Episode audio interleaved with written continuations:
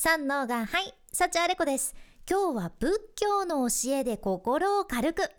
嫌な人との上手な付き合い方というテーマでお伝えしていきます。賢者は歴史に学ぶということで今に活かせる大切なことを歴史から学ばせていただく回でございます。今回は仏教の創始者ブッダにフォーカスします。ブッダって何でも悟ってらっしゃってもう広い心でねさぞ穏やかな感情をずっと持ってらっしゃったんやろうなとかって思っちゃうけどそのブッダも漏れなくあこの人難しいなーって嫌なやつ嫌なやつ嫌なやつっていう存在が誰にもいるんだよね。そういう存在ってみんないるんだよねっていう風におっしゃってるんですよ。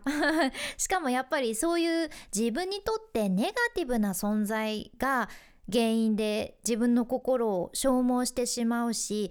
その人と離れたいけどもうなかなかどうしてどうやってもこうやってもその人とうまく付き合うしかない付き合っていく必要があるっていう時ありますよね。なんでかって なんでうまくやらなきゃいけないのかって思うことあると思っちゃうけどでもこれ結構あるあるなんよね。そういう存在はもうやっぱり必ずどこかに必ず一人いるっていうのがあって、まあ、その必ずいるという前提でねブッダがおすすめされる対処法をシェアさせていただくんやけどまず仏教でよく強調されて言われるのが共感と慈悲の大切さなんですよ。共感と慈悲。で人生にはどうしてもねもうあなたを嫌な気分にさせたりだとかあなたに悪い影響を及ぼしたりする人っていますよね。でもそれ分かっててもまさにさっき言ったようにその嫌な人たちと一緒にいることが避けられないとか悪い影響を及ぼしてるの分かっててもその人の別の部分は好きだからうんまあそこまで一緒にいたくないわけではないんだよなってうまくやりたいんだよなってこともあると思います。これが本当に難しいじゃんね、うん、うまく付き合うって言ってもやっぱり自分がいろいろ消耗してしまうけんいやもうどうしようもないんですよブッダさんって思うやん。どうしたらいいんですかって。で例えばよくある身近な例で言うと仕事先の上司とか同僚あとは家族とか友達とかねこういう身近に、ん、ちょっとこう自分が消耗してしまう存在がいる場合本当にそういう存在を避けられずに自分でも気づかないうちにさめちゃくちゃ自分自身がネガティブになっちゃう時ってあるはずなんですよ。私も昔めちゃくちゃあって仕事先の上司避けられなかったです。ああ今日も嫌な気持ちにさせられるよな。あ嫌だなと思って 仕事に行って。で本当にその期待通りと言いますかやっぱり嫌な気持ちにさせられたんだ。なんでかって帰り道答え合わせしたりね してたけどブッダからするとうん根本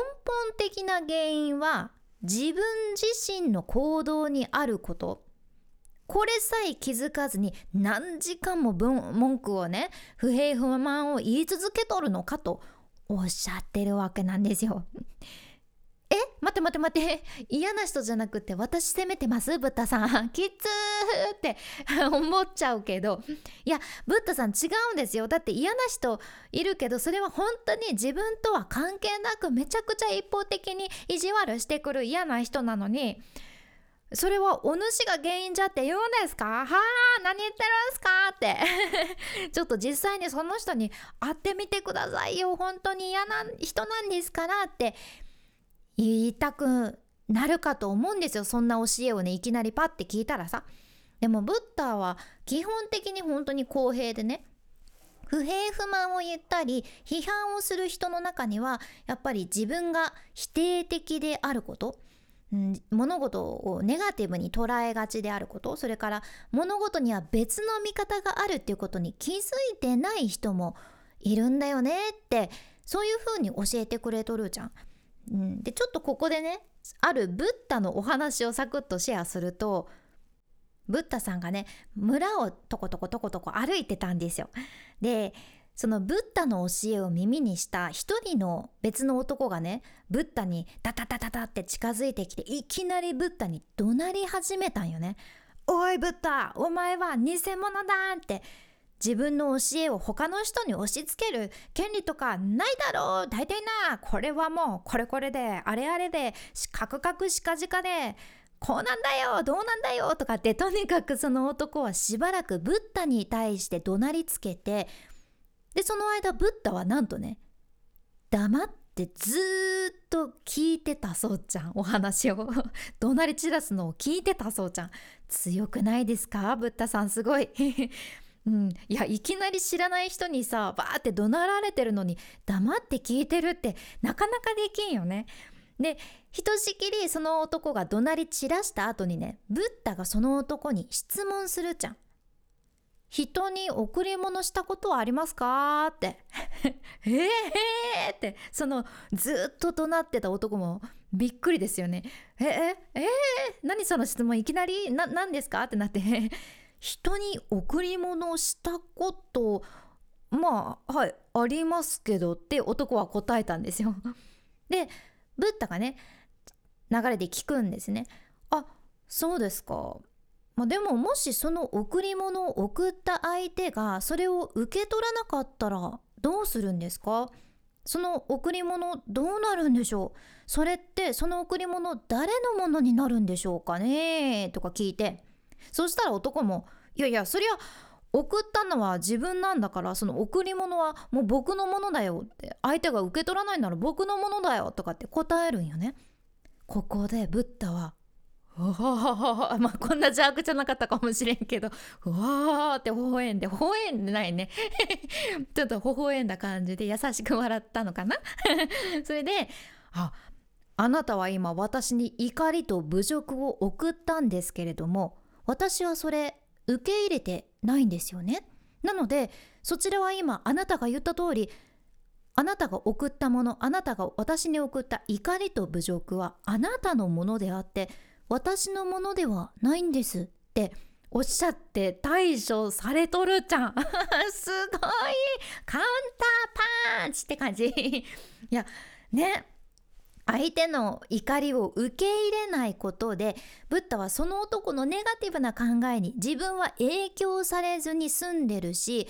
ある意味ブッダってその慈悲の心もその男に対して表されとるなって思ったんやけどさ本当はね別にバーっていきなり怒鳴られたらツタカタッタッタってさブッダさんも立ち去ってその男を無視することもできたのにちゃんと立ち去らずにさその男が言うことずっと聞いて耳を傾けることでその男に貴重な人生の教訓を与えながらも男の感情を落ち着かせてるんよね。うん、いやこれは私たちの人生の中でも起こりうることでさ特に身近な人がそのネガティブな感情とか考え方を持っていてそれにあなた自身もネガティブな反応を示すと2人ともどんどんどんどんお互い不幸せを増やしてしまうだけじゃん。とはいえ相手を完全に無視するというのはまた相手はねなんか自分の話聞いてもらえてないっていう風にモヤモヤしちゃったり余計なストレスを感じたりする結果になっちゃってもっともっと相手のネガティブさっていうのを増やしてしまうかもしれんとよね。やけん代わりに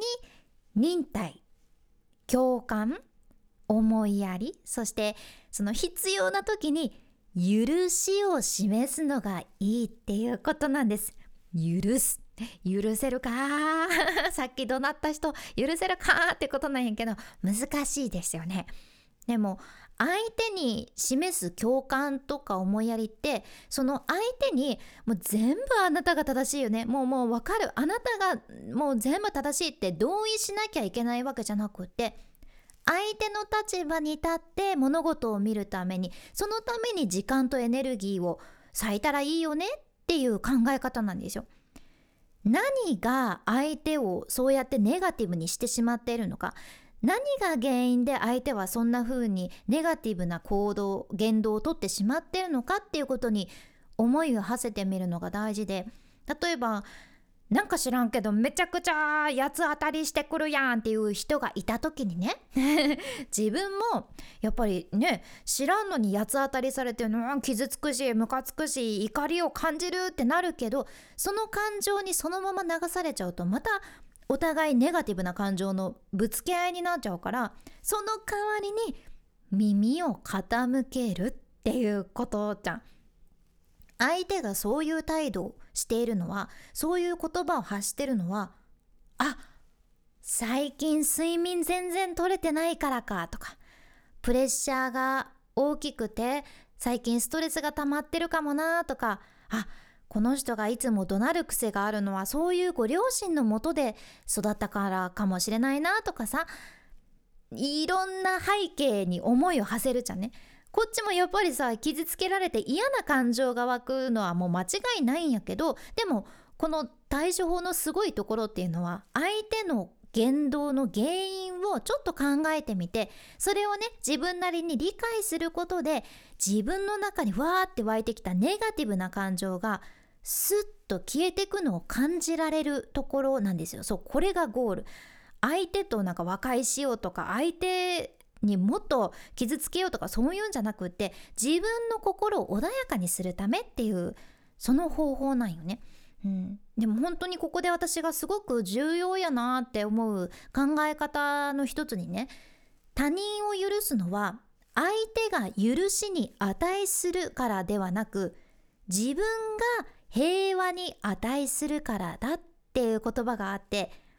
他人を許すのは相手が許しに値するからではなく自分が平和に値するからだっていうこと。